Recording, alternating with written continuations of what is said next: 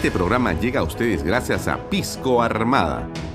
Un pisco de uva quebranta de 44% de volumen y 5 años de guarda.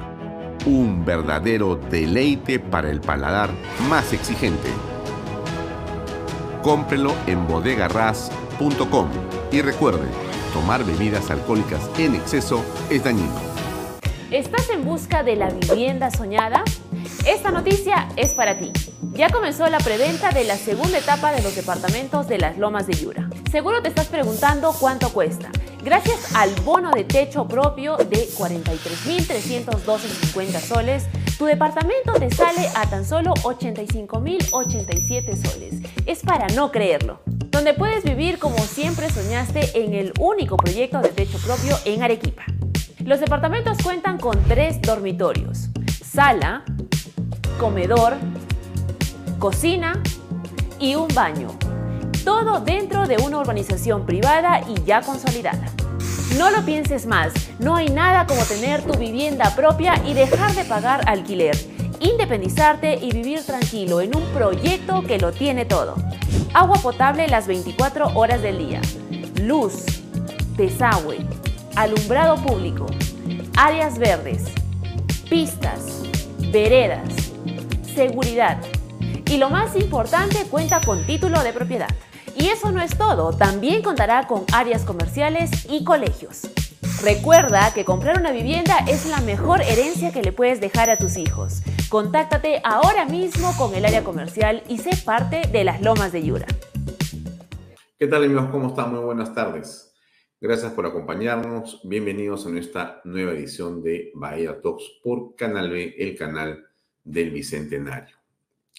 Mi nombre es Alfonso Vallarrer, estoy con ustedes hasta las 8 de la noche para ver, analizar, conversar con invitados y que esto tenga una visión o versión de las cosas a primera mano y con esta interpretación que tenemos de lo que sucede en el país.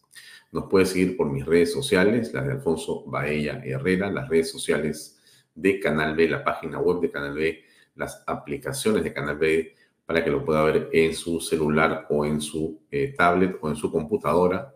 Nos puede ver en la página web de Canal B, nos puede seguir por el diario Expreso que cumple 62 años. Le enviamos a Antonio Ramírez y a todo el equipo de Expreso un gran abrazo desde aquí. También salimos los domingos por PBO Radio 91.9 FM, la radio con fe, y nos puede seguir por la extensa, creciente y eh, importante red de cable operadores, tanto en Lima Metropolitana como en todo el Perú. Tenemos una cobertura que crece y tenemos un respaldo del público que nos acompaña, que por cierto agradecemos de manera muy, muy sincera. Hoy tendremos como invitado a un ex fiscal de la Nación, el doctor Pedro Chávarri. Pedro Chávarri, como ustedes saben, se convirtió cuando fue fiscal de la Nación entre el año 2018 y los primeros días del 2019. En ese corto periodo se convirtió en uno de los blancos más importantes en una campaña que no tuvo la menor discreción y que en realidad fue, desde nuestro punto de vista, una manipulación en la que eh, lamentablemente este magistrado fue blanco, dirigida, digamos, por interés directo de Martín Vizcarra, el expresidente que eh, veía amenazada su presidencia, había amenazada su, eh, digamos, presidencia de la República y veía amenazado sus intereses, pues él decidió tirarse, enfrentarse y destruir como fuera a Pedro Chavarri, que tenía en la mano las investigaciones contra las empresas de Martín Vizcarra, contra los negocios duros de Vizcarra en eh, Moquegua, y porque se iba a revelar con claridad lo que este hombre en el fondo siempre ha sido. Chavarri fue víctima entonces de una campaña eh, realmente eh, sin cuartel, sin descanso, sin misericordia. que trajo no solamente la, eh, digamos, renuncia que él hace a la Fiscalía de la Nación, la institución posterior, y en realidad un cargamontón contra él realmente, desde nuestro punto de vista, inapropiado, ilegal e incorrecto. Esta noche vamos a conversar con él para repasar lo que ocurrió en ese momento, pero qué reflexiones vienen a colación, porque estamos en medio de otro tiempo, o sea, algo ha ocurrido distinto en el firmamento de la política y de los medios en el Perú. Las cosas están cambiando, seguirán cambiando, pero lo interesante es que eh, una cosa es lo que ocurrió entre julio y eh, diciembre, o perdón, enero y febrero del 2019, y otra cosa es lo que hoy nos hemos venido enterando sobre todos estos hechos, personajes y acontecimientos.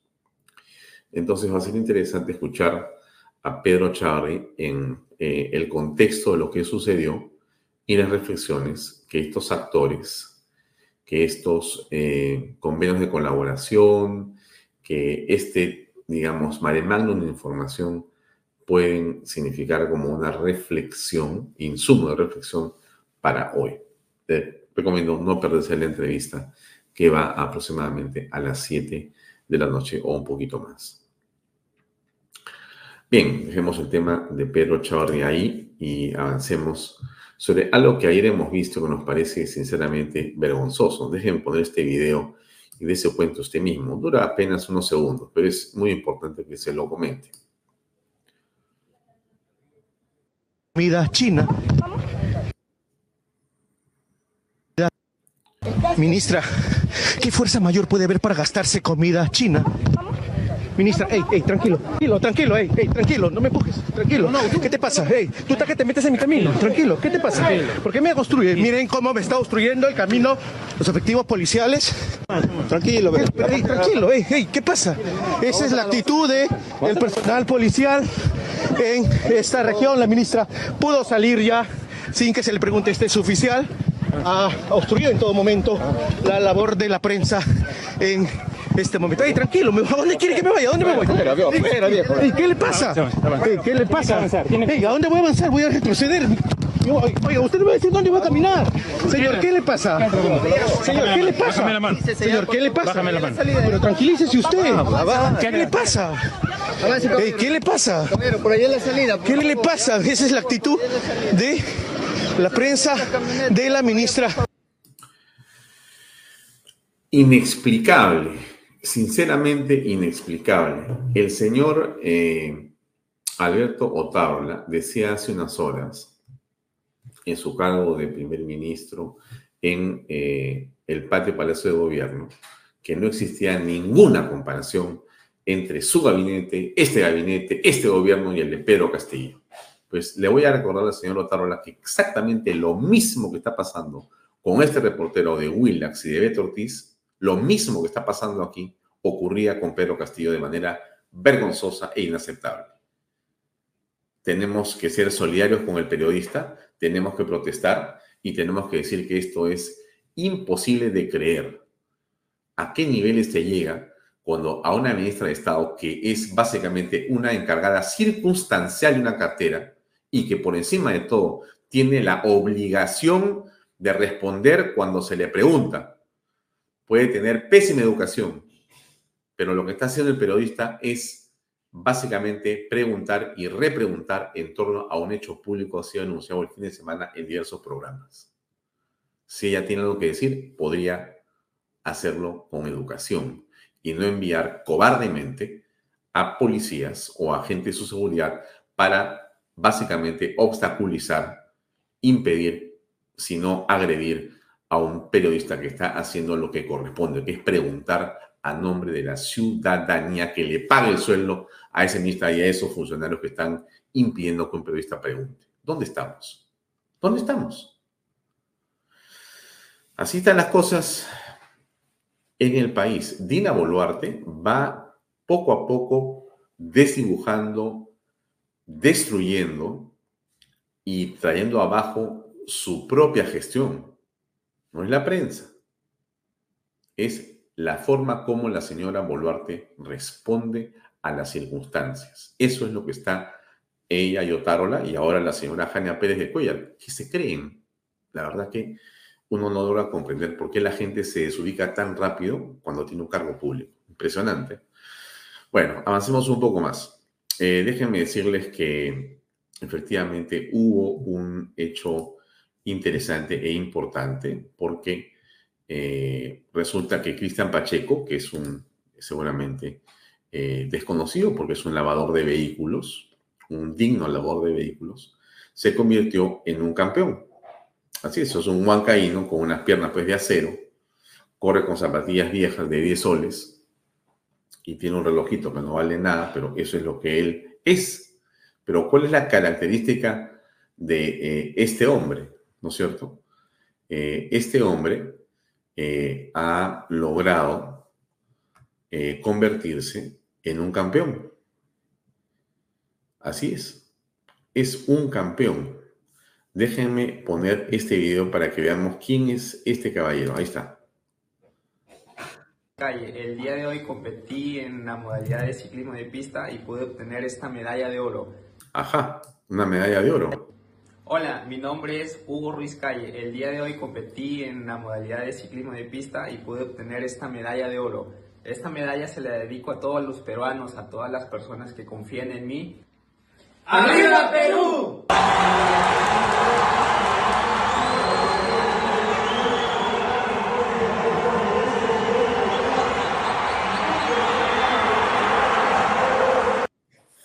Muy bien, en los Panamericanos de Chile, este peruano ganó una medalla de oro. Regresó al Perú con su medalla en mano, por supuesto, las autoridades en otra. Ni taxi le pusieron al hombre para regresarse del aeropuerto a su casa. Miren cómo son las cosas. ¿eh? Otárola, molesto porque le preguntan por la contratación de amigas.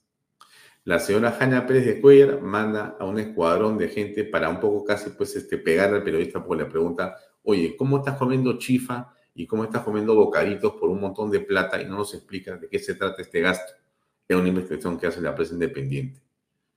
Y el gobierno, ¿no? Que supone estar en los temas importantes, tiene un campeón, mejor dicho, el Perú tiene un campeón y no le mandan ni siquiera 20 horas para que tome un taxi y vaya a su casa. Así estamos, amigos. Es realmente inconcebible lo que está ocurriendo en el país en estos días.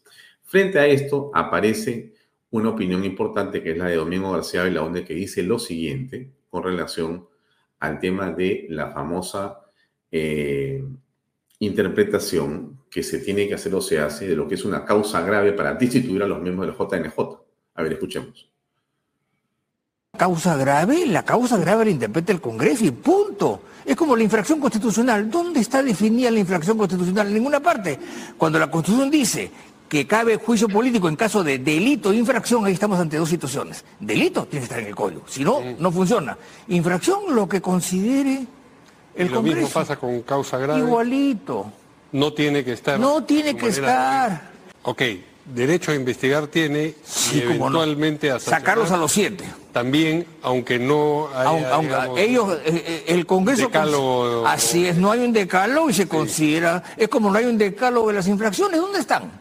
o, de, o digamos, aquello que constituye incapacidad moral Y además es un control político, no es jurídico, es político. Las cosas que son atribuciones exclusivas y excluyentes del Congreso, se acabó. Es como si hubiese un amparo para que no, no, para que no nombrase un ministro de Estado. Eso no funciona. O sea, hay cosas que en la tradición se llaman cosas políticas o no justiciables que están al arbitrio ¿no es cierto?, de los poderes del Estado que tienen esa competencia y que las sanciones son políticas. O sea, si no nos gusta un ministro, políticamente lo censuramos y se acabó. ¿Qué parte de eh, la opinión política que tiene un congresista y que no tiene por qué explicarla no se entiende? ¿Por qué un grupo de periodistas, un grupo de opinólogos, por qué un grupo de operadores políticos y un grupo de medios en este momento están tratando de hacer creerle a la opinión pública en general que en realidad para poder eh, destituir a ciertas autoridades hay que tener no sé, eh, un sustento jurídico o penal o de alguna especie. En realidad, no, señores, el congresista de la República, como dice la Carta Magna, no está sujeto a mandato imperativo. ¿Qué significa eso? Que no tiene que dar cuenta de su voto, ni siquiera de su opinión, salvo a la gente con la que, digamos, él conversó para que sea elegido eh, congresista. Verá cómo lo hace. Pero él en su votación está ejerciendo la función de legislación, perdón, de fiscalización y de representación y el congresista, por propia decisión, vota y su voto es su expresión. Punto. Entonces, cuando se dice, no, causa grave es tal, no, la causa grave no está definida y por lo tanto depende de lo que el congresista opine y vote. Su voto es el tema. Se acabó. Es una opinión política. Política. No jurídica. Política. Lo dice muy bien el constitucional Domingo Arceo un hombre que sabe por demás, porque interpreta de manera adecuada y sistemática la Constitución, ¿no es cierto? No por pedacitos, sino de manera integral, cosa que mucha gente no entiende. La Carta Magna, para que sepan las personas que quizás están un poco desprevenidas, no se interpreta y no se puede leer artículo por artículo. Se tiene que hacer la interpretación o se, o se tiene que leer la Constitución interpretándola, comprendiéndola, contextualizándola con otros artículos. Un artículo tiene que ver con otro y con otro y con otro. No se puede simplemente decir, este dice aquí y lo que yo entiendo de este artículo es lo No es así. Entonces creo que Domingo García Belaunde hace una interesante explicación sobre lo que está pasando con la JNJ, de lo que vamos a hablar en unos minutos más con el señor Chávez, de todas maneras. Ahora, eh, antes de continuar, antes de continuar, ¿no? Ayer estuvo el eh, señor eh, Iván Arenas, que es un periodista muy importante, conversando con nosotros. Tenemos varios clips que quisiera mostrar para conversar, pero antes no puedo dejar de poner un cachito de eh, una intervención que tuvo el expresidente Martín Vizcarra hace unas horas en Exitosa. A ver, escuche usted, a ver cómo le va esto. Hay toda una campaña de desprestigio a través de una serie de medios de comunicación. Yo todas las semanas eh, soy parte de la noticia en Huila. Todas las semanas hago un empreso. No puede haber un mes que no tenga un, reportaje en panorama. Entonces es dale y dale, miente, miente que algo queda.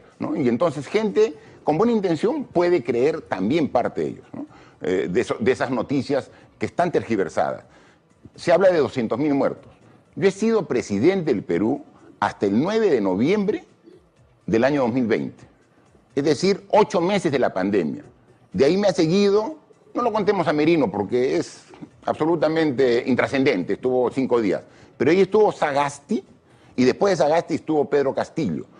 Hasta Pedro Castillo todavía habían muertos eh, debido a la pandemia, por COVID, por COVID. Durante mi gestión, la mortalidad lamentable que hubo es más o menos el 40% del total. Pero dicen, no, él es responsable de todos. A ver, en realidad eh, este hombre, ¿no? Martín Vizcarra, no sé pues cómo llamarlo, ¿no? Pero vamos a tratar de hacerlo, digamos, este, en la prudencia y educación que corresponde también a usted, señora, que ve este programa, usted, señor, que ve este programa. Aunque a los delincuentes se les debe llamar como tales. Eh, en el caso en el que estamos eh, viendo la justicia y el debido proceso nos llevan a decir que el expresidente de la República necesita ser procesado correctamente. Dicho sea de paso, no comprendemos por qué razón Martín Vizcarra hasta este momento no es procesado con la diligencia, con la velocidad, con eh, la meticulosidad que la Fiscalía ha mostrado en otros casos. No queremos decir y no sospechamos de que exista algún tipo de acuerdo o protección con respecto de la Fiscalía actual y Martín Vizcarra. Nos parecería inconcebible. Pero si nos remitimos a los hechos y usted lo aprecia con claridad, algo raro está ocurriendo. Y eso implica o implicaría que así como hay una fiscalía encargada de delitos que tienen que ver con el poder, este que es el de Vizcarra, que tiene que ver con las obras que él realizó cuando fue gobernador en Moquegua y lo que ha hecho en la pandemia y demás que hemos conocido con sus pésimos manejos y corrupción en general debería ser materia de una investigación bastante más diligente de la que estamos apreciando. Y esto que dice Vizcarra, que se han agarrado con él, yo no creo que se hayan agarrado con él. Yo creo más bien que lo que él hizo fue agarrarse él con una serie de personas, personalidades, en general con el pueblo peruano, y utilizar, mal utilizar y eh, manipular a la opinión pública de una manera vergonzosa para su beneficio personal y político, de lo cual está viviendo hasta ahora. Pero eso, señora, señor, no es eterno, porque como usted ha visto y todos hemos visto en la historia del Perú reciente, estas cosas llegan al final, estas cosas terminan por develarse. Todo esto y a todos le llega su hora. Mire dónde está cada expresidente. Cada cosa que hicieron, dónde los ha llevado. ¿Y qué cree que va a pasar con Vizcarra? No hay forma que se libre, es mi percepción.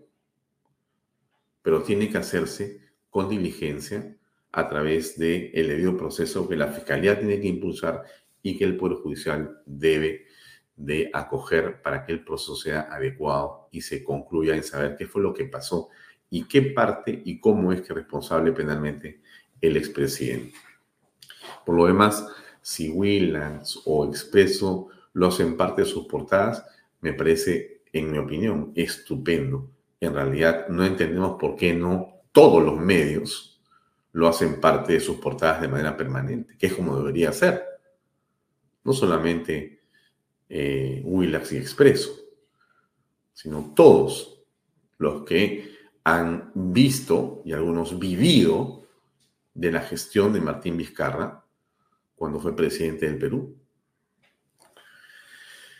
Bien, dejemos ahí a este personaje. Escuchemos simplemente unas palabras importantes de Patricia Bullrich, la eh, política, la candidata que quede en tercer lugar en las eh, primarias o en las elecciones que ocurrieron el domingo pasado en Buenos Aires, como usted sabe, o en Argentina, como usted sabe, quedó Massa, el ministro de Economía de la actual gestión, en primer lugar, eh, Javier Milei en segundo lugar, van a la segunda vuelta el 19 de noviembre en Argentina, y en tercer lugar quedó Patricia Bullrich a unos puntos de Milei. Burrich ha hecho que va a apoyar a señor Milley. Nos parece estupendo. Ojalá que se consolide una alianza política que le permita cambiar la situación en Argentina. Escuchemos qué dijo en un minuto y medio, por favor.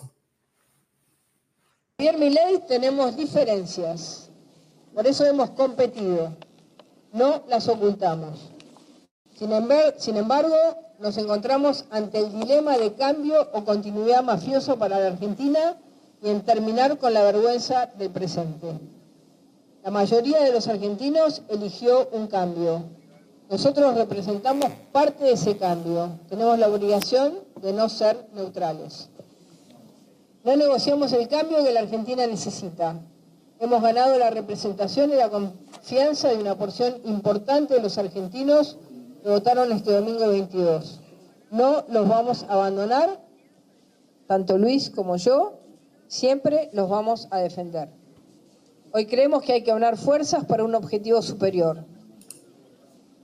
Como dije al principio, como dijo San Martín, Cuando la patria está en peligro, todo está permitido, excepto no defenderla. Muchas gracias.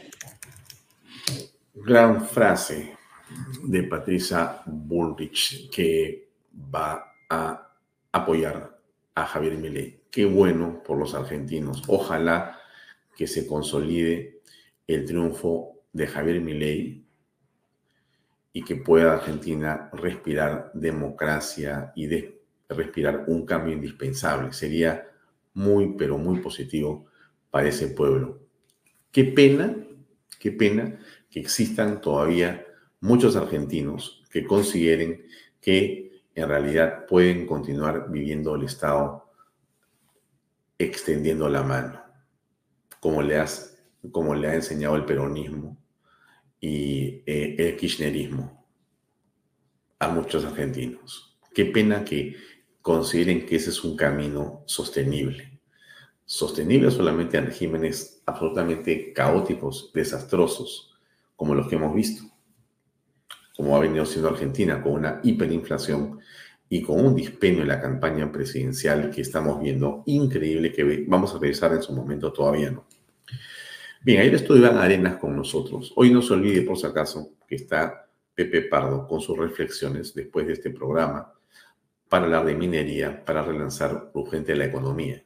Interesantísimo título. Minería para relanzar urgentemente, urgente la economía, ¿no? con Roque Benavides y con César Campos. Vamos a hacer un excelente programa que conduce, por cierto, Pepe Pardo. Dijo ayer con respecto de la minería, Iván Arenas en un programa, en una conversación que parecía en realidad muy específica, pero terminó siendo una entrevista política muy, muy rica en su contenido, por supuesto. Gracias a Iván por su, por su tiempo en acompañarnos ayer. Eh, pero dijo muchas cosas, ¿no? Por ejemplo, esto que la minería tiene en realidad eh, una oportunidad fantástica. Y el gobierno, si tuviera conciencia, no estar peleándose con los periodistas, ni invitando a gente a que venga a trabajar eh, porque son amigas o amigos a la PCM. Bueno, si tuviera conciencia de las cosas y estrategia, entonces se daría cuenta que estamos en una oportunidad y en una ventana de oportunidades. Mire usted, escuche lo que dice Iván Arenas con respecto a este cachito que sacamos de ayer. Social, cierta estabilidad. A ver, ¿cómo es? La primera es porque este, este gobierno, como te digo, como ningún otro gobierno, tiene paz social, cierta estabilidad social. Segundo, este gobierno ha logrado, por lo menos ha logrado, gracias a las declaratorias de emergencia, ha logrado que digamos, eh, los conflictos se estabilicen. Tercero, tienes a la izquierda en las regiones, que era básicamente la promotora de insurrecciones, que son básicamente antimineros, que eh, están a favor de eso que se llama el post-extractivismo, las tienes reducidas al mínimo. Y hay otra cosa que es fundamental también. Tienes a la gente muy golpeada que necesita en estos momentos eh, eh, economía para poder vivir. Y además de eso, otra cosa que es fundamental, muchos municipios no han recibido el canon que deberían recibir. Entonces, tienes todas las condiciones materiales, objetivas, estructurales, para que puedan sacar adelante los proyectos mineros, caso de Tía María, por ejemplo. Lo que pasa es que el gobierno no lo ha visto, no lo ve o no lo quiere ver o simplemente no le interesa. Mm, claro, pues es que es obvio, amigos. Si la cabeza de los que gobiernan está en otra cosa, unos escondiéndose la prensa, otros viendo qué cosa hacen para favorecer cosas absolutamente absurdas e irrelevantes. Los grandes temas no se ven. Obviamente el gobierno no está, este, digamos, con la este, visión, con la percepción fina de la política, que es esto que dice Iván Arenas, con mucha, digamos, este, lógica. Iván dice, mira, en realidad hay una oportunidad en el sur en este momento. Tía María debería ser al contrario, una interesantísima propuesta, pero claro, la PCM está rodeada de gente, pues, eh, además incapaz por excelencia. O sea, ¿qué tipo de asesores tendrá el señor este, Alberto Tarola en la PCM que le dan o le dicen la información exactamente al revés de lo que debe ser? Exactamente al revés de lo que debe ser. O sea, tú tienes que irte para la derecha, porque ahí está la solución y te dicen, no, no vayas para allá, vete para la izquierda. Entonces, en vez de decirle, impúlsate a María, no, no impúlsate a María. ¿Saben por qué? ¿Saben por qué ocurre eso? Lo voy a explicar por qué. Porque la gente que trabaja hoy en la PCM Tengo esa impresión. De repente me equivoco. ¿ah? Miren, ¿ah? lo único que les interesa es guardar su puesto. Lo único que le importa a los asesores es mantenerse en esos cargos, cobrando sus buenos 20 mil, 30 mil soles al mes. Entonces, si se les ocurre decir, hazte a María y algo sale mal, ellos pagan pato y se van. Mientras que si lo dejan como está, diciéndole al PCM y a la Boluarte, no saben lo mal que puede ser, pésima idea hacer algo, déjenlo ahí nomás. Entonces continúa el tema estando como muertito. Un desastre realmente. ¿eh? O sea, estamos frente a una situación de parálisis calamitosa por la incapacidad de la PCM, de la presidencia de la República, pero todo eso alimentado por una tira de asesores incapaces. Lo dejo hoy, amigos. Vamos a escuchar a Pedro Chavarri, que ya está con nosotros aquí en Bahía Talks. Adelante con la entrevista, por favor.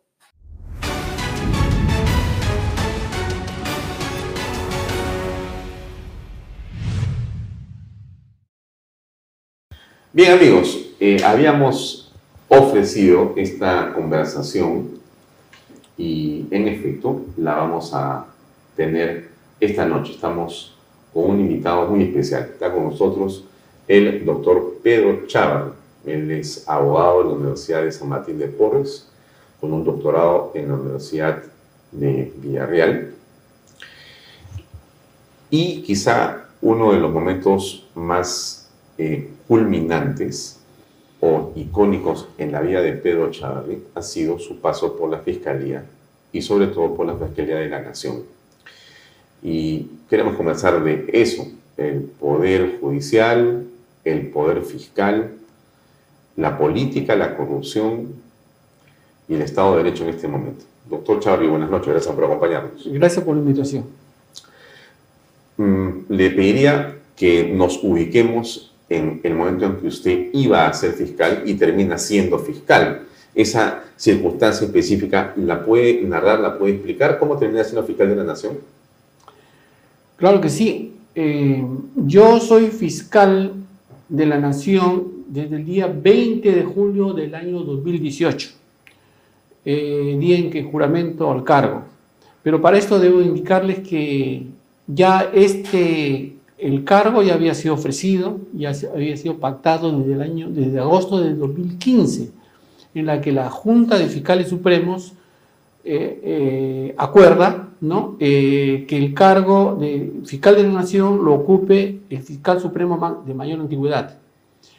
En este caso, ya estaba en el cargo el doctor Pablo Sánchez y, ya se sabía desde el año 2015 que el, quien continuaba en el cargo era mi persona, por la antigüedad. Pasa el tiempo, transcurre el tiempo, yo acompañaba a Pablo Sánchez en todas las actividades de la, de la Fiscalía de la Nación a nivel nacional e internacional. ¿Con qué finalidad? Que el, traslado del poder sea más este, fácil, sea más beneficioso para la institución, un poco para que yo ya me compenetrara en la problemática y conociera a fondo eh, cuáles eran los, puntos más este, delicados y los, los puntos a tratar en la futura gestión, en la gestión que yo iba a ocupar. O sea, como futuro fiscal, que usted iba acompañando para ir conociendo los detalles a Pablo Sánchez. Estaba al lado de él. Ah, siempre al lado de él, eh, trabajando transparentemente, apoyándolo en su gestión. Y que eso fue notorio porque inclusive había una, una, un comentario entre personal personal del Ministerio Público en general, que decían, eh, cuando nos veían llegar a un lugar, a provincia, por ejemplo, eh, llegan los apóstoles, yo era Pedro y, el, otro, y el otro era Pablo. Entonces un poco que eh, la mística se quería reforzar con este calificativo a nosotros para también llevar un mensaje, ¿no? De que todos debemos estar juntos, unidos, como que fue, como que fue así, ¿no? Cuando Pablo Sánchez este, en algún momento lo cuestionaron en el Congreso de la República, yo fui quien fomentó y generó un reclamo airado al Congreso porque por la forma como es que se atentaba contra la autonomía del Ministerio Público. Situación que no ocurrió con, con Pablo cuando yo ocupé el cargo de fiscal de la Nación y me atacaban de todos los flancos, de todos los lugares. Lugares que los defino como lugares de izquierda, que sin ser político mi cargo, tengo que decirlo, la gente de izquierda me atacaba siempre en favor de sus de sus intereses particulares. Pero usted hace la metáfora de los apóstoles, ¿no? Dice Pedro, dice Pablo. Pero entonces tiene que haber habido un Judas o varios. ¿Quiénes? Bueno, los Judas fueron apareciendo con el tiempo, ¿no? Porque Judas es un, es un personaje bíblico que, que enfoca no a una persona, sino a toda eh, un conglomerado de personas que siempre están eh, confabulando contra grupos humanos, haciendo el daño, falseando la, falseando la verdad. Traicionando la verdad. Y sobre todo, claro, el- el- el- es la imagen del, del- del traidor o de los traidores, y que lo subieron en la institución y también en el Congreso de la República. ¿Qué fue lo que ocurre en realidad? ¿Por qué es que el cargo que usted tiene, que es técnico en el sentido eh, de eh, representar y poder formular acusaciones e investigaciones fiscales, ¿por qué comienza a ser incómodo para ciertos grupos de poder? ¿Qué es lo que incomodaba de su presencia? El cargo de fiscal de la Nación ha sido siempre muy importante, más aún eh, después del año 1981 en la que el, Ministerio Público tiene autonomía. Una autonomía que lo desliga del, del Poder Judicial donde estaba anexado y cobra eh, mayor relevancia cuando eh, se da el Código Procesal Penal, en la que el código, este código le da muchas facultades, fortalece al Ministerio Público, lo, eh, eh, quita, le quita la investigación a la policía y cobra una, una fortaleza eh, muy, muy, muy, muy grande, muy importante, que aparentemente pues con el tiempo no se ha sabido eh, manejar, conducir como debe ser. Pero este, esto ha sido pues este, el, el apetito de los, de los políticos porque empezaron ya a notar de que había que reforzar para sus intereses que las personas que llegaban a ese cargo eh, tenían que ser de, sus, de su lugar, de su espacio, de su, de su doctrina o de su, de su partidarismo político. Pero ¿por qué la izquierda específicamente siente incomodidad, siente, eh, digamos, un peligro, un riesgo con la presencia de Pedro Chavarri? ¿Qué cosa es lo que usted hacía, pensaba o no hacía que los incomodaba? El, el- el- el- problema que, y bueno, y toco lo político, aunque no es, no es- no es mi ámbito, pero porque yo siempre he vivido apartado de la política, pero en estos últimos años he aprendido algo. Los, los partidos de izquierda siempre están en, en- en contra de lo que debe ser el- el- el Estado de Derecho, siempre cuestionan las posiciones democráticas que se dan desde el Congreso, siempre están en contra de las personas que, trabajamos ¿no? con un afán de, de, conducir los destinos de, de- como entidades como el Ministerio Público, en las que necesariamente se hace necesario tener el apoyo no solamente del Congreso, sino también del Ejecutivo y de todas las entidades que permitan conducir, permi- permitan llevar en, en buenas lides la conducción del Ministerio Público. Eh, Pero la, la, digamos, la confrontación decisiva y fundamental en su carrera, ¿usted la protagoniza con Martín Vizcarra? Claro, en- en- yo, no, yo no la protagonizo, sino que las circunstancias hacen de que yo llegue al cargo en un momento en la que había confrontaciones entre el, entre el Congreso de la República y con Martín Vizcarra. Y, y bueno, en el medio de la lista estaba yo, como fiscal de la Nación, porque como consecuencia de, mi asunción y, conociendo muchas personas de mi línea de trabajo durante 44 años, sabían quién era yo como, como persona, como fiscal, como abogado. Entonces este, eh, se sentían incómodos. Es por ello que antes, eh, antes que yo eh, juramentara, Martín Vizcarra no acudió a mi juramento. No acudió al juramento como fiscal de la Nación y pretendió con ello eh, cuestionar mi juramentación, diciendo de que como él no había estado presente, mi juramentación era nula, mi, mi- mi situación legal era nula como fiscal de la Nación. ¿Es correcto eso? No es correcto porque a mí me nombran la Junta de Fiscales Supremos y ante ellos tenía que juramentar, como siempre. Eso está claro, eso nadie lo va- Ninguna persona que no sea versada en derecho va a discutir esto, ¿no? ¿Y por qué Vizcarra tenía desde el principio contra Pedro Chavarri una animadversión y una fijación? ¿Qué cosa tenía él que ocultar o qué peligro tenía él? ¿Por qué ese enfrentamiento desde el principio? Eh, El tema es que Martín Vizcarra no tenía llegada a mí. Eh, eh, él enviaba personas para que eh, de eh, comunicarse conmigo. y Emisarios. ser claro, ser mediadores de alguna reunión, algo que yo nunca acepté, salvo que, como yo le mandé a decir, salvo que él viniera al Ministerio Público o yo fuera a Palacio de Gobierno. ¿Por qué quería conversar con usted Eh, privadamente? Después ya nos hemos sabido que este, este personaje eh, que nos trae malos, va a tener muy malos recuerdos para la historia del Perú, eh, quería cubrir sus negociados, sus actos ilícitos que había cometido durante su permanencia como presidente regional de la región Moquegua, eh, donde yo en un primer momento, eh, revisando ya la documentación que se me entregó, noté pues que tenían un sinfín de denuncias graves. ¿Como graves. fiscal supremo o ya como fiscal de la Ya nación? como fiscal de la nación, cuando me entregan la documentación y cuando yo exijo que me den otras que no estaban aparentemente guardadas, eh, como se dice, durmiendo el sueño, el sueño De los justos. justos, eh, noto pues de que habían cosas que habían que, que, que sacar a la luz, como por ejemplo el caso Chinchero, que fue un escándalo que se, se, se archivó eh, semanas antes que yo asumiera la, la función, fue- archivara por mi antecesor. O sea que eh, Vizcarra, en opinión suya, doctor Chavarri, tuvo desde el principio una preocupación, una fijación, porque usted tenía información que lo involucraba. Así es. Esa es la razón. Es la razón, es la razón, no hay, no hay otra. Además, este... Pero el pretexto ha sido otro. eh, eh, claro, claro. Eh, llegaban a, a mi despacho, por ejemplo, algunos este, personajes que después este, fueron presentados en la fiscalía correspondiente como, como co- colaboradores eficaces que tenían temor de declarar, como lógicamente en, en estos casos, tenían temor de declarar ante las fiscalías cosas que sabían de Martín Vizcarra. ¿Puede decir los nombres o prefiere Eh, No, como eran, pues, este, no, yo únicamente canalicé y les dije, llamé a los fiscales y dije, este señor tiene que hablar, ustedes asuman su competencia, vean lo que es conveniente, y fue así.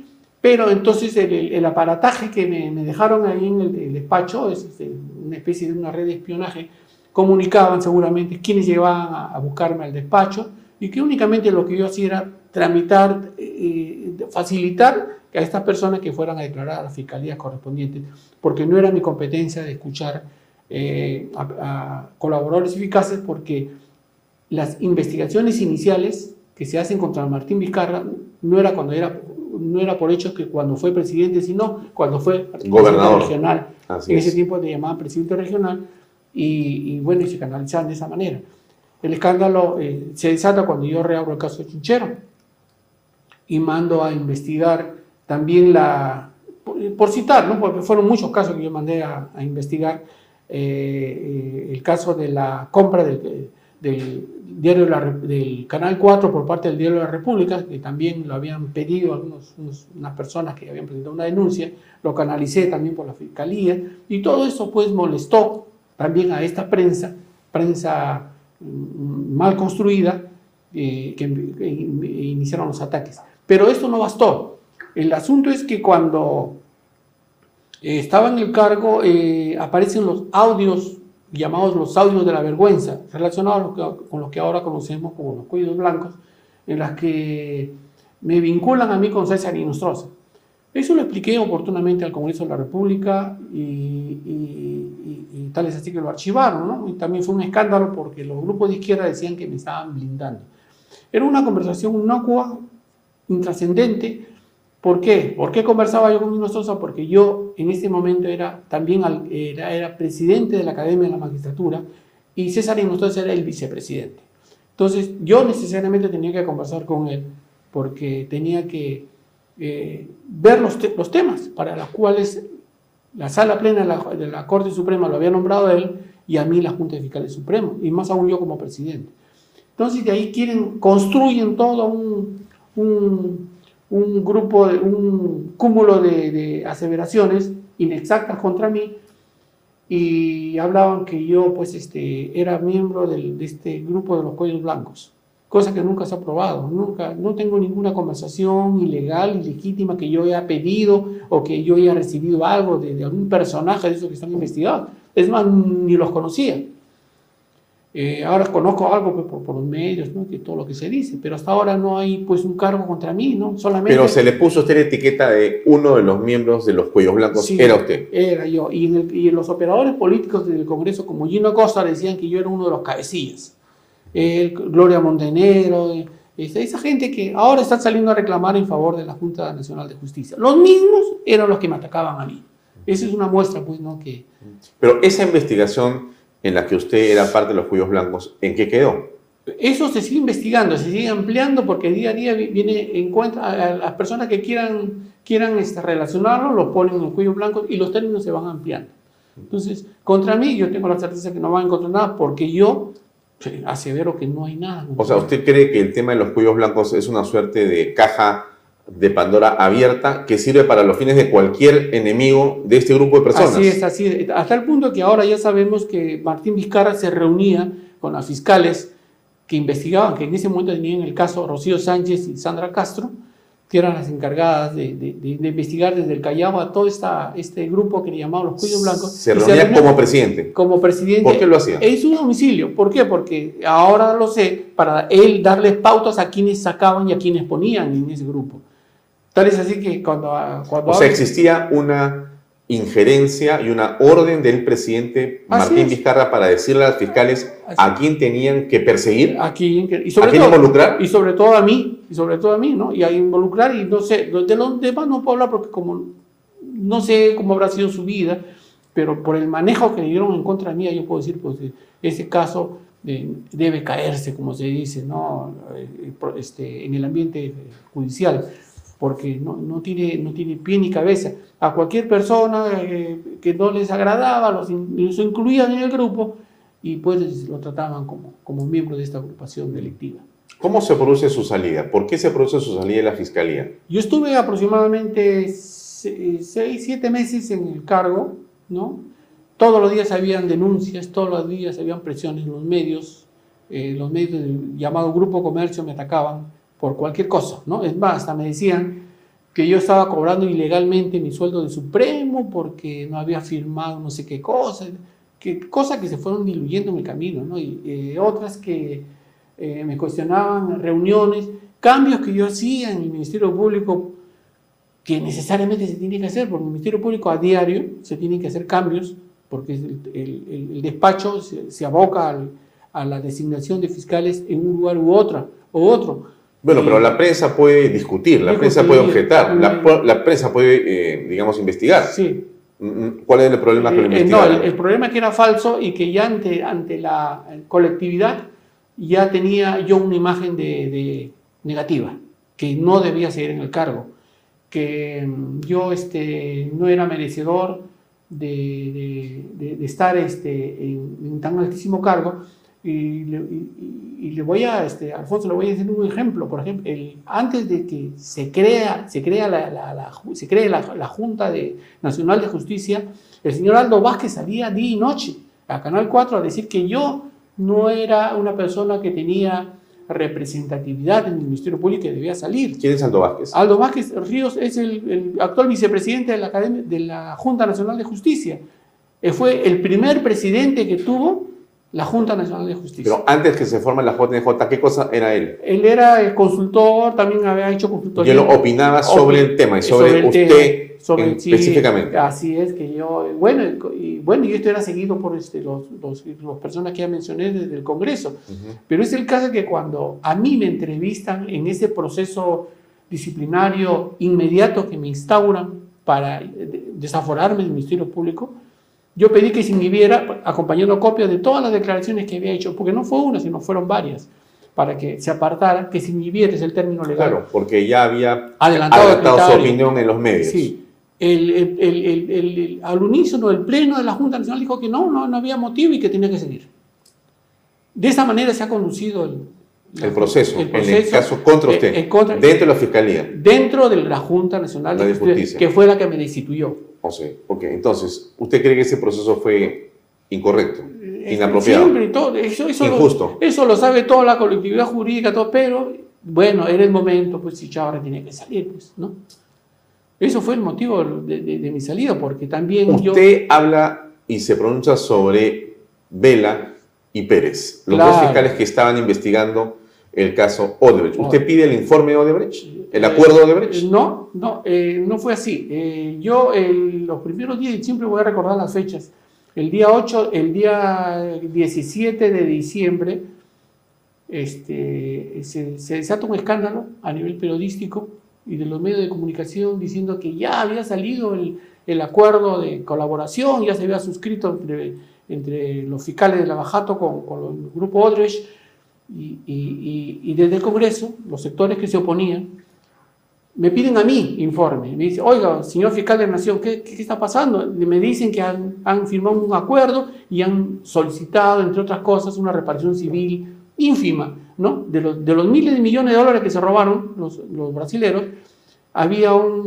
un- había un pedido de un acuerdo de, de pago de 520 20, 20 millones, creo, de, De soles. soles en pagaderos cómodas cuotas. en 15 años. Entonces, o sea, el Congreso me pedía informe a mí, yo, yo desconocía. Yo digo, ¿qué está pasando? Y los llamo y me dijeron que sí habían... habían lo- no, lo llamo a Vela, porque yo no hablaba con Pérez, yo hablaba con el coordinador. Y me dijo, sí, se ha suscrito, señor, me decía, muy ceremonioso, ¿no?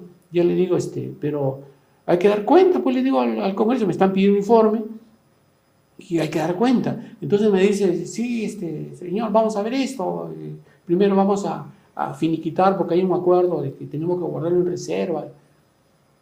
Pero y el fiscal de la nación. Pero sin embargo, yo para enterarme de esto, me dijeron, doctor, pero si ese acuerdo ya, el, el- el acuerdo lo han colgado, este, Pérez lo ha colgado en la página de IDL. IDL ya lo sabe, desde el 8 de diciembre, o sea, casi 12 días antes que, que, que reventara este, este, este, este, este- esta noticia, Pero era un acuerdo, un preacuerdo, un borrador del acuerdo. era un preacuerdo. un No era el acuerdo. No era el acuerdo. El acuerdo lo han firmado después, ya cuando yo salí.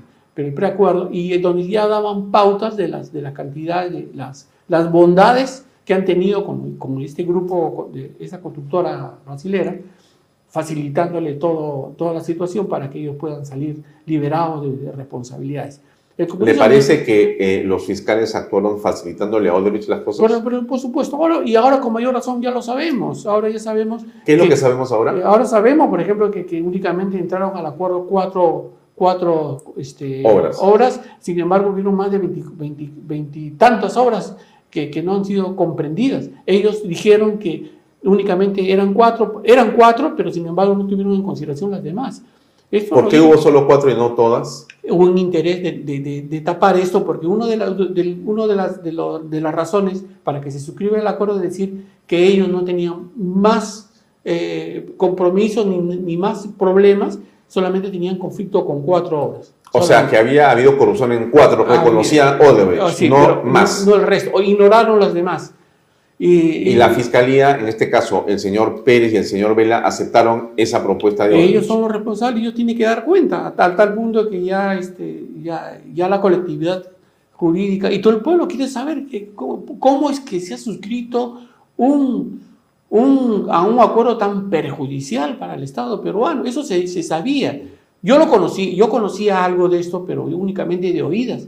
Entonces, es por eso que yo el día 31 de, di- diciembre del año eh, 18 tomo la decisión de cambiarlos. Así como la ley me faculta a mí, el artículo ¿No 64. era demasiado abrupto? ¿Por qué no conversó con ellos? ¿Por qué no, No. les pidió explicaciones? Ya. ¿Por qué no? Meses antes ya yo llamaba a Vela para que me, que me diera cuenta y ya no se aparecía, ya no respondía.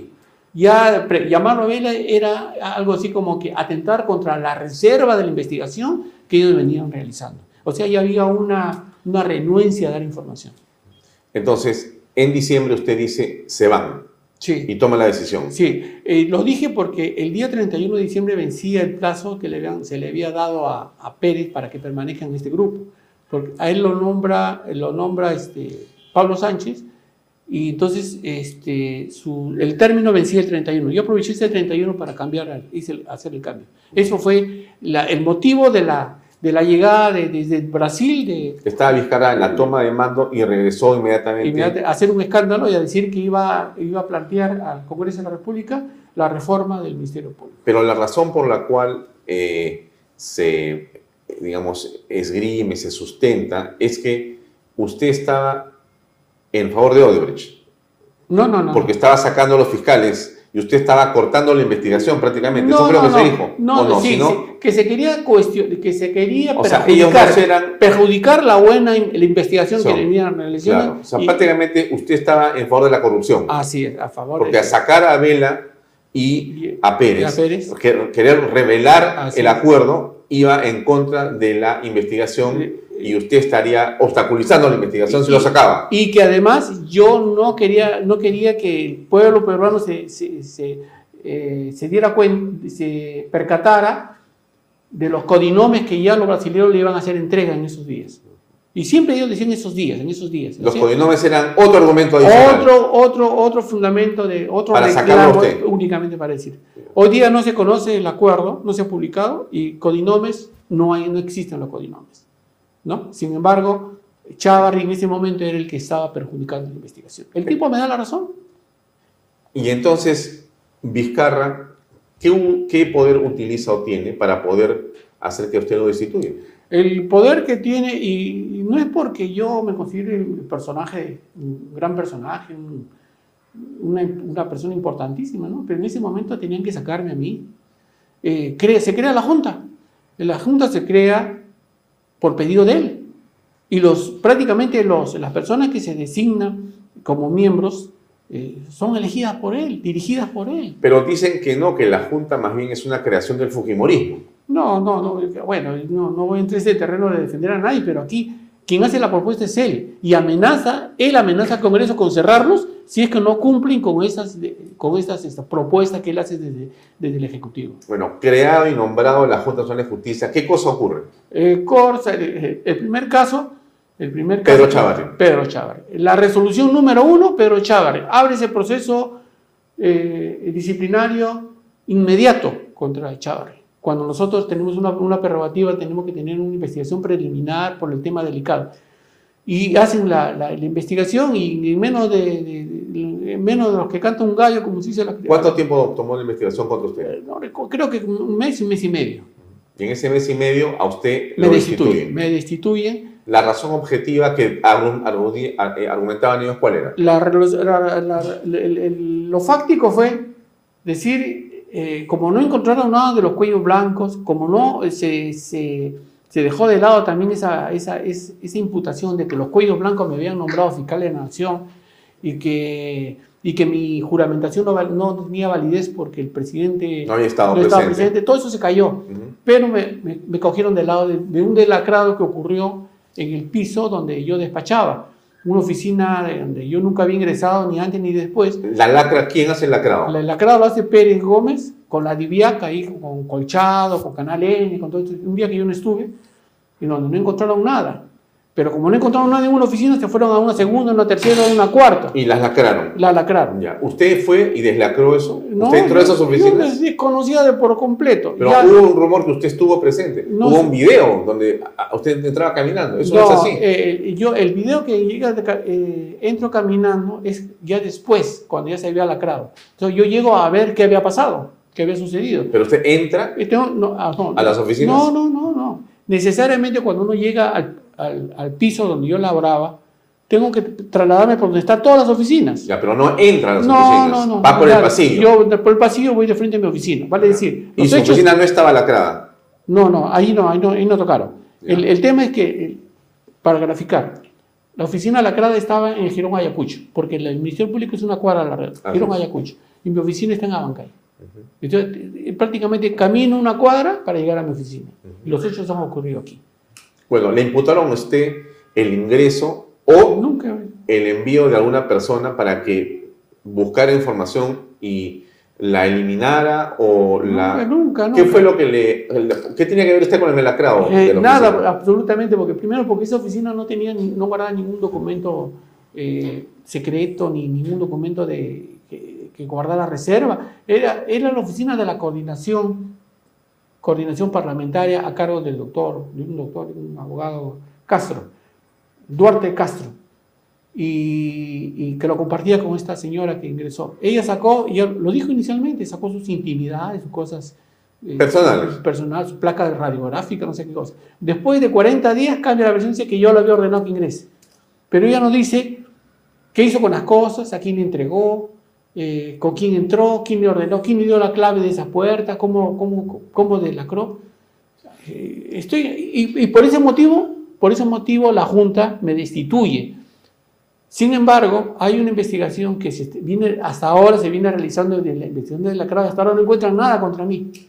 Y se sigue ampliando, ampliando los términos. Estamos en el año, estamos en, en octubre, casi en noviembre del año 23. Esto fue en el 19. Ya pasaron cuatro años. Sí. Sí, Y se sigue investigando se sigue investigando. que usted mandó deslacrar o mandó ingresar a una oficina Sí, lacrada sí. para sacar la información. Sí, así es. Y se supone que cuando usted hacía eso, ¿para qué lo hacía? ¿Cuál es la lógica de sacar información? ¿Para vencer a quién? No ¿A sé, alguien? ¿Querían no eliminar algún documento o prueba? Algo. Eh, Pérez, este, el fiscal Pérez Gómez, este, salió a la prensa a decir que en esa oficina se guardaban cosas de, de Keiko Fujimori. Y que usted estaba trabajando entonces para Keiko Fujimori. Para Usted Keiko. estaba favoreciendo a Keiko Así Fujimori. es, Porque también el, el- el- Quería ocultar el móvil, pruebas. el móvil siempre era Keiko o, o Alan García, pero más con Keiko, porque ya este, eh, eh, contra el presi- expresidente no había muchos cargos, pero siempre como estaba vigente Keiko, a Keiko ya la habían, la habían apresado, la seguían, todas estas cosas del caso de los cócteles. Eh, investigaron. También en el caso de los cócteles, también han querido meterme a mí en el tema. Yo no conozco a nadie de- de en ese momento de, de Fuerza Popular y no tenía que ver nada con el caso de los cócteles. Han citado a eh, una serie de, de excongresistas, de personal, asesores de ellos, a preguntarle, no me conocen, no me conocen, no me conocen", pero querían sacar a Chavarri como de lugar. Bueno, sacan a Chávez. Claro, sacan a Chavarri y, y- y encima me, me- me condenan, ¿no? Y me condenan por haber eh, eh, sacado, y no me arrepiento, sacado este par de, de fiscales que no han cumplido con su, con su función, ¿Por qué no se arrepiente?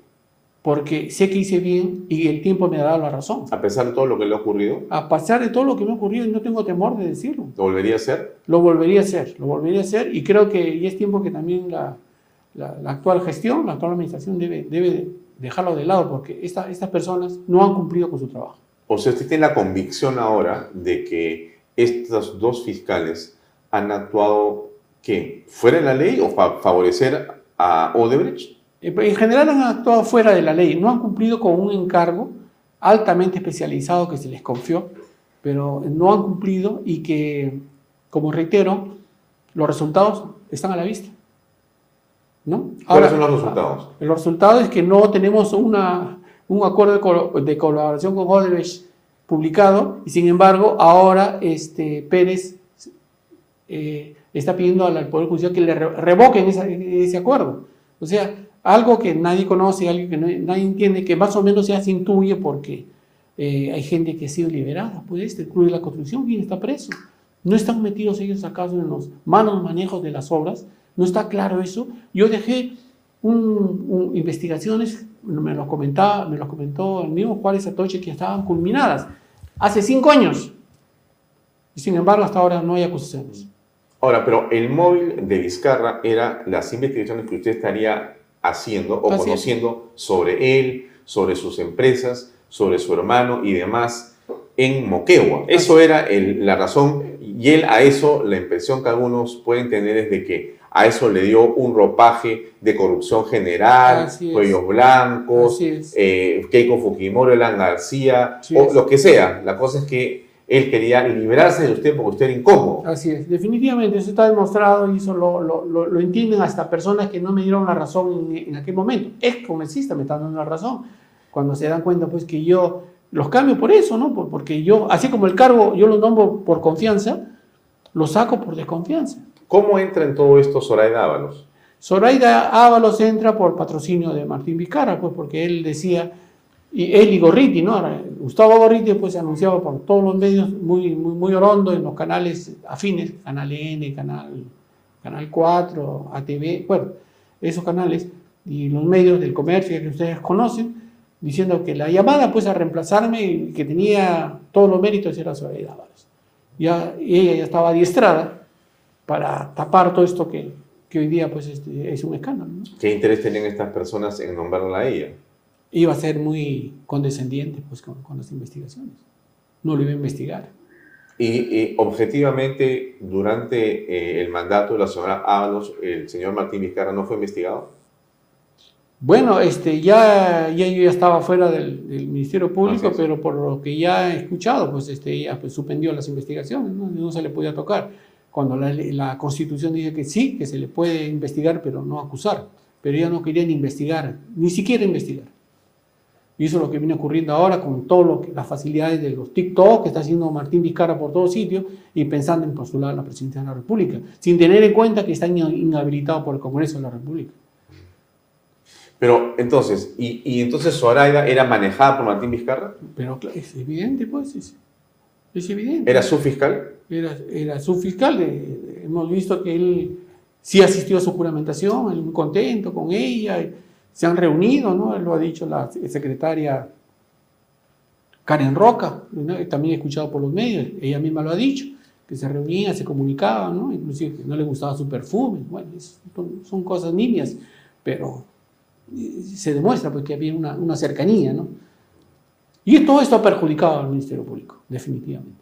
Ahora, ¿por qué es que Martín Vizcarra logra tener en ese momento, bueno, era presidente, pero cómo es que teje una telaraña de poder que continúa hasta hoy, cuando él ya no es presidente, cuando ha sido destituido por el Congreso de la República, ha sido vacado, eh, ha sido eh, expulsado del Congreso por el Congreso, tiene una investigación o varias por corrupción, por lo de Moquegua, hay gente que ha salido a confesar cuánto, cómo y dónde le dio la plata, o sea, empresarios inclusive que han dicho claramente quiénes son y cómo, pero eh, usted hace referencia a que él esté en las redes sociales y que está eh, construyendo su candidatura para la presidencia de la República a pesar de todo. ¿Cómo tiene tanto poder? ¿Cómo se explica eso? ¿Cómo lo explica usted? Él es un, es un personaje que ha nacido para el mal y está demostrado. Él, de, solo he escuchado los comentarios de que trabajaba en Moquegua, ya tejía toda una red amañada de corrupción, se, se rodea de gente turbia, de gente que le ha manejado sus temas. Eso es lo que ha ocurrido con el ámbito de la Administración de Justicia, en donde él ha, ha colocado a sus, a sus contactos para poder, eh, para poder mantenerse en esto. No se explica cómo es caso que han terminado ya para cinco años, no tienen acusación. Al tema de Toledo se ha iniciado, ¿por qué? Porque ya había una investigación pues, que ya estaba ya terminada desde hace muchos años. Eso es el caso Toledo ya de Coteva, de, de, de, la, de, de la transoceánica, todo esto ya tiene tiempo terminado. Pero estamos hablando de otro tiempo en la fiscalía, es decir, sí. estamos hablando de una fiscalía que ha tenido la valentía, en opinión de muchas personas, de enfrentarse al poder político con Pedro Castillo y actuar de manera, eh, creemos, diligente, aunque hay un grupo de personas también que dicen que ha sido ilegal la participación de la señora Patricia Benavides, fiscal de la Nación. Pero, ok, pero esa, esa investigación que ha corrido diligentemente, rápidamente, en muchos casos con Pedro Castillo, en realidad, si lo pensamos bien, pareciera detenida en el caso del señor Vizcarra. ¿Esto es así o es una percepción mía?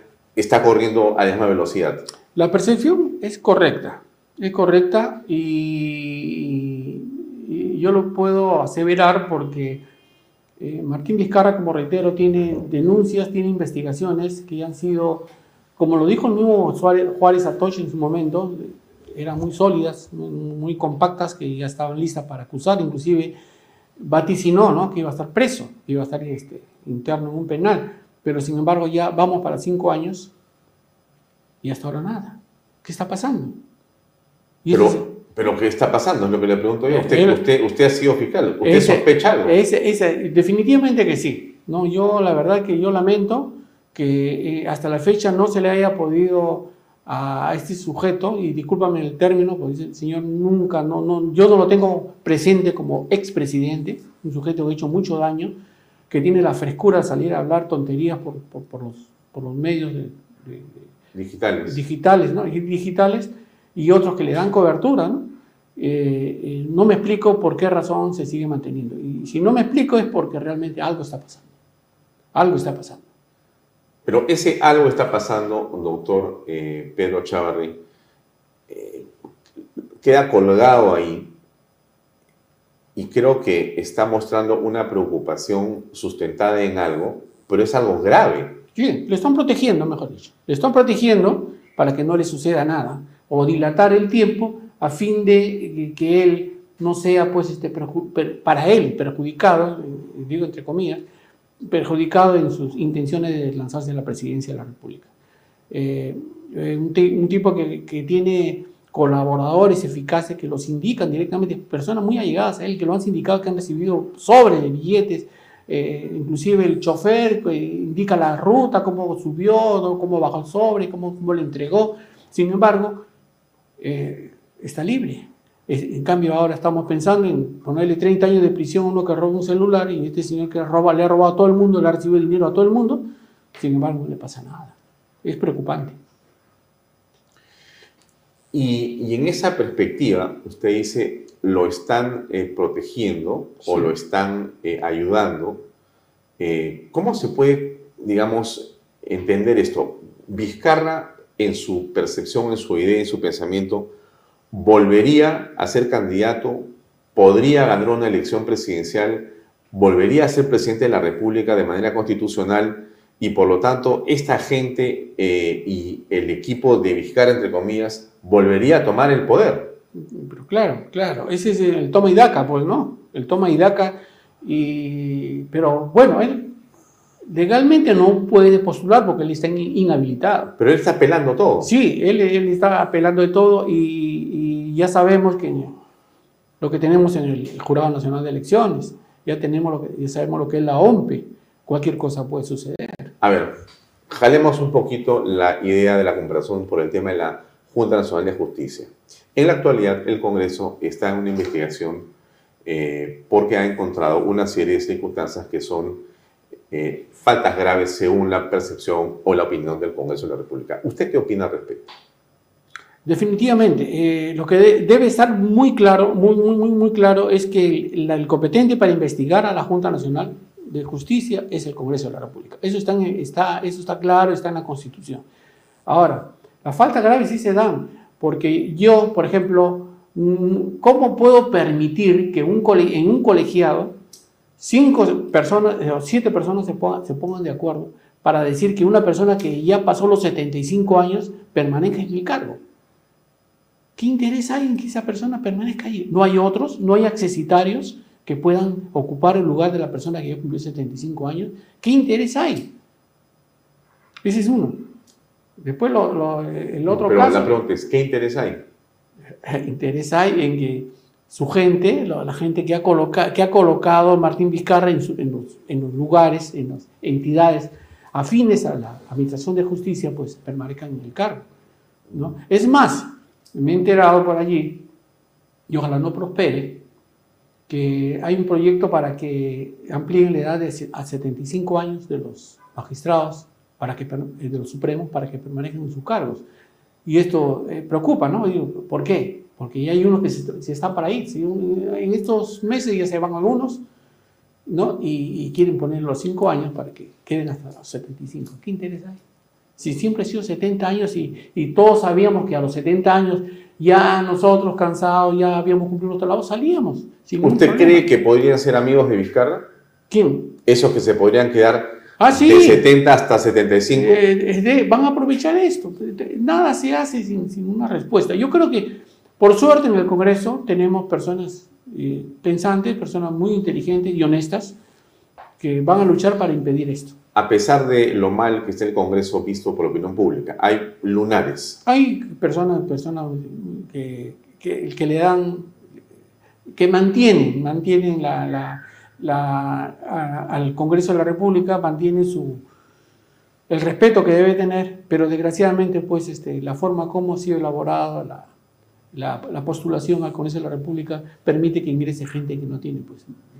Pero entonces usted me dice que el tema de la interpretación es eh, una razón para que se vayan. No haber presentado los informes que corresponden es otra razón para que se vayan. O sea que existen, en su opinión, condiciones eh, objetivas para que la Junta tenga que ser revocada. Sí, sí, eh, definitivamente. Ya dije el de la edad de, de los informes, por ejemplo si la Constitución me dice que anualmente tengo que presentar informes y yo no los presento, durante dos, tres años no los presento, quiere decir que no me interesa, no doy cuenta a nadie. Yo, yo me, me- me siento protegido, y a mí no me va a suceder nada y no presento informe. ¿Qué es esto? ¿Dónde Pero alguien estamos? puede decir, pues, si no me lo has pedido antes, me lo pides ahora y en todo caso, ¿por qué no presentar un informe podría ser tan importante como para revocarme el mandato, para destituirme? ¿No es una exageración? Pero no solamente es eso, es también su pronunci- pronunciamiento con relación a Zoraida Ábalos, para que tenga un buen tratamiento en, la- en el Congreso de la República.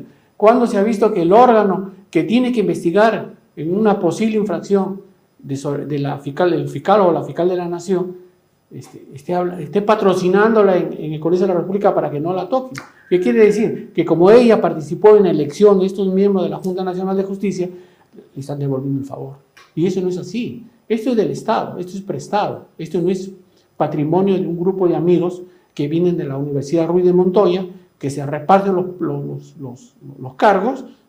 Y, que, están haciendo lo que están haciendo en la Junta.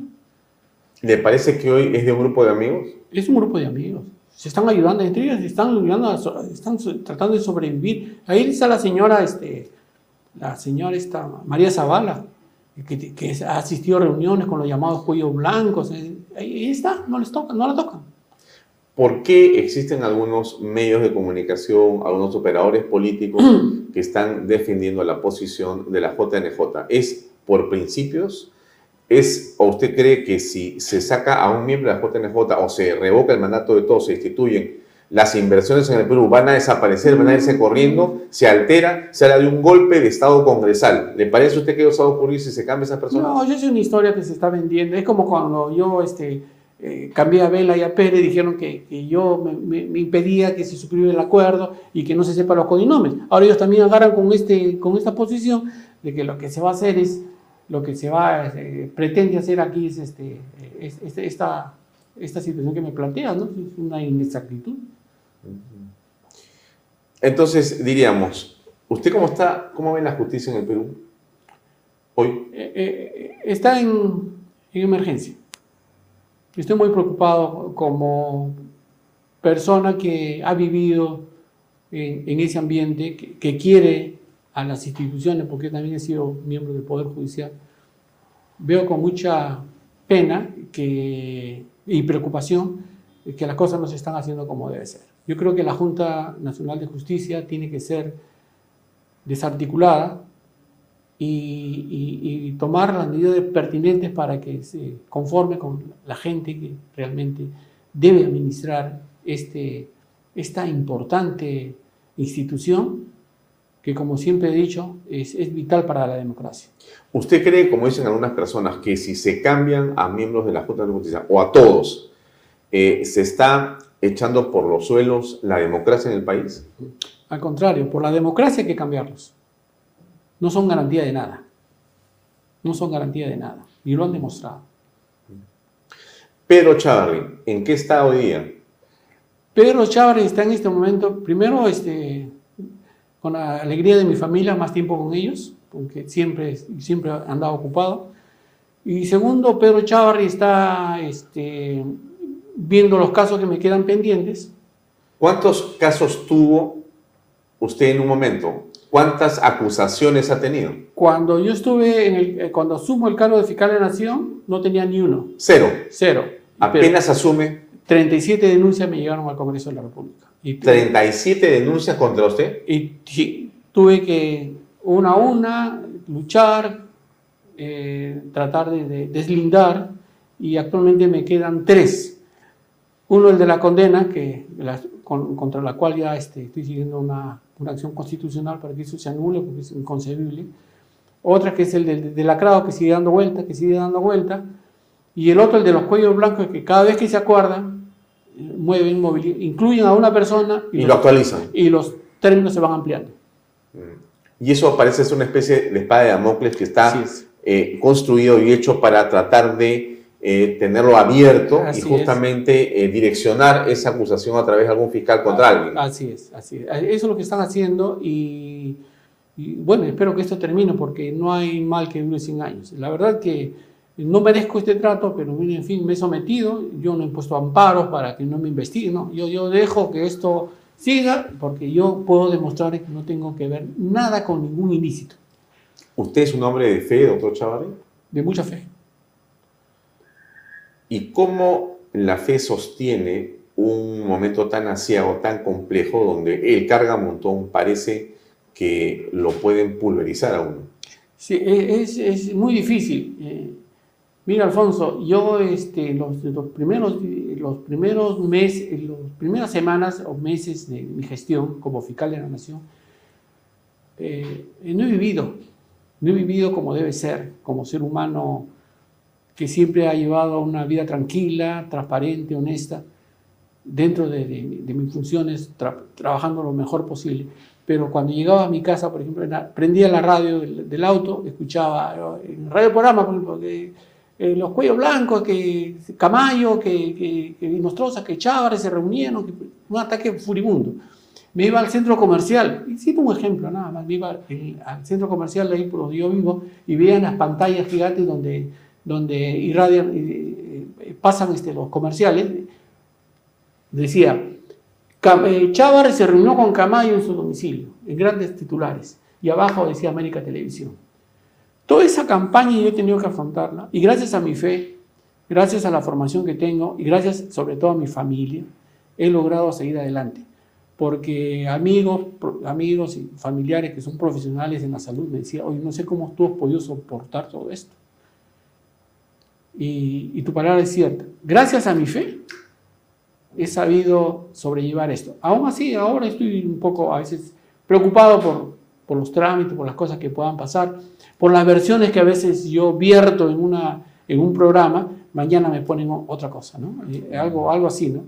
Pero creo que con mi fortaleza y, y, y, con el pedido que me hacen amigos también que me dicen, hoy tiene que salir a hablar, tiene que salir a decir.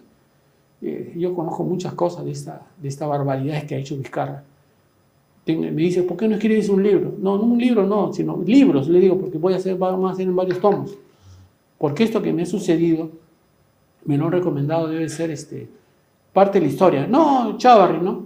Sino la forma como un, un, un ser indeseable, un ser maligno, ha llegado a un poder valiéndose de altimaña, de, bajeza, de, como lo ha sido Martín Vizcarra. los tiempos cambian, ¿no? Esa es la verdad también. Sí, sí, claro que sí. Los tiempos cambian. Las personas dejan cargos, dejan puestos, las instituciones se renuevan. No todo siempre es igual. No, sí, de un tiempo a esta parte ha cambiado, sí, pero ese reptil sigue sigue moviéndose ese reptil, el reptil Vizcarra. Y, hay gente que le cree. ¿No? Hace poco lo vi en una cevichería que lo, han aplaudido. Yo digo, esa gente no, no está al tanto de, las cosas, no sabe que ha muerto un montón de gente por la vacuna. Por culpa de Vizcarra, responsabilidad de él y de su equipo de gobierno. Por su gobierno y su gente ahí dando vueltas. Y inclusive hay gente que está en este gobierno de él, gente de él. No, no se explica. ¿Acaso ¿No hay buenos profesionales que puedan ocupar esas plazas? ¿No hay buenos profesionales? Que yo los conozco, digo, ¿cómo? Pero no quiere entrar también la gente decente. No, si yo entro ahí no puedo, tengo que entrar también al, al sistema este. Hay gente que no quiere. Pero justamente por el tema de la fe, para ir terminando, yo le eh, pediría una reflexión para la gente que puede estar perdiendo la esperanza, doctor Chavarri, porque usted no la ha perdido. No. Por eso, cuando yo veo el caso suyo y recuerdo la cantidad de minutos, de centímetros cuadrados, de titulares eh, contra usted, eh, una campaña realmente multimillonaria contra una persona, y usted está acaparado entero. Sí, gracias a Dios. Entonces, mi pregunta es, ¿hay esperanza? Hay esperanza, es decir, la gente que, que, que ve esta entrevista, la gente que lo escucha, y dice, mira todo lo que cuenta Pedro Chávez, estamos perdidos. Pero no estamos perdidos, porque al final de las 37 investigaciones le quedan tres y seguramente las tres las va a terminar por ganar. Ojalá, sí, ojalá. Bien. Porque entonces hay justicia a pesar de todo. Sí, es que no, no, por eso le, decía a este Alfonso, eh, hay gente de bien en el Ministerio Público. Y yo me atrevo a decir que el 90% de los fiscales son buenos.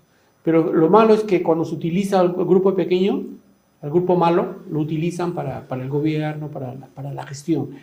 La fe no la pierdo, nadie debe perderla porque el tiempo, como bien dices, pasa, Yo tengo la esperanza que esto cambie pronto. Eh, esperemos que llegue un, un buen gobernante que se sepa rodear de gente capaz, de gente decente, que pueda cambiar nuestro país. Nuestro país es rico. De repente por lo que es rico se aprovechan de él. Deberíamos estar en otra latitud, en otro momento, con buenos colegios, buenas universidades, buenos hospitales. Yo veo a diario en los, medios, creo que el único eh, medio, hay un pequeño grupo que sale a, visitar los hospitales, vemos como gente haciendo cola, que no le dan medicina, lo mandan para, para meses más adelante para que, los, para que los atiendan. Todo eso se puede hacer, pero hemos dejado pues este, que gente eh, maligna eh, que vive del mal eh, se apodere del gobierno, como el caso de Vizcarra, ¿no? porque con todo ese dinero que se han llevado, que se han robado, se han podido hacer miles de cosas en favor del pueblo. No se ha hecho. Usted ha hablado, ahí termino, ¿no? Usted ha dicho que deberíamos de elegir buenos gobernantes, tener un destino distinto. Para eso se requiere seguramente cambiar quienes dirigen hoy ONPE, RENIC y el Jurado Nacional de Elecciones y por lo tanto cambiar la, la JNJ. Es indispensable. Es indispensable. ¿Por qué? Porque ellos fueron fomentados y generados por Martín Vizcarra. Y todo lo que ha tocado ese sujeto es malo. Es malo. De repente por ahí hay alguien, ¿no? Pero no creo porque si trabajan en equipo, bueno, las cosas no están marchando bien. Creo que hay gente buena. Eh, también un, presupuesto para, para, este cambio es cambio de dispositivos legales, porque también Martín Vizcarra cambió pues, una serie de dispositivos que ha permitido que mucha gente que no merece estar en, gobernando, tanto en el, legislativo como en el ejecutivo, estén allí, no gente con antecedentes, gente con, que no tiene ninguna eh, ápice de moral, ¿no? Y, y, hacen lo que hacen, lo que a diario vemos, ¿no? Es muy triste, pero yo confío en que esto debe cambiar, porque hay gente muy buena, muy, muy, positiva. Salvemos también a la, démosles un gran espacio a los, a los, a los, a los congresistas buenos, que son pocos, pero muy buenos, que están haciendo obra en el Congreso de la República. Hay que apoyarlos. Muy bien, doctor, gracias por acompañarnos. No, muy usted, Alfonso, gracias, muy amable. Amigos, eso es todo por hoy. Nos despedimos hasta mañana. Gracias por acompañarnos en esta edición de Bahía Talks por Canal B, el canal del Bicentenario. Gracias y buenas noches. Este programa llega a ustedes gracias a Pisco Armada. Un pisco de uva quebranta de 44% de volumen y 5 años de guarda un verdadero deleite para el paladar más exigente. Cómprelo en bodegarras.com y recuerde, tomar bebidas alcohólicas en exceso es dañino. ¿Estás en busca de la vivienda soñada? Esta noticia es para ti. Ya comenzó la preventa de la segunda etapa de los departamentos de las Lomas de Yura. Seguro te estás preguntando cuánto cuesta. Gracias al bono de techo propio de 43.312.50 soles, tu departamento te sale a tan solo 85.087 soles. Es para no creerlo. Donde puedes vivir como siempre soñaste en el único proyecto de techo propio en Arequipa. Los departamentos cuentan con tres dormitorios, sala, comedor, cocina y un baño todo dentro de una urbanización privada y ya consolidada. No lo pienses más, no hay nada como tener tu vivienda propia y dejar de pagar alquiler, independizarte y vivir tranquilo en un proyecto que lo tiene todo. Agua potable las 24 horas del día, luz, desagüe, alumbrado público, áreas verdes, pistas, veredas, seguridad. Y lo más importante, cuenta con título de propiedad. Y eso no es todo, también contará con áreas comerciales y colegios. Recuerda que comprar una vivienda es la mejor herencia que le puedes dejar a tus hijos. Contáctate ahora mismo con el área comercial y sé parte de las Lomas de Yura.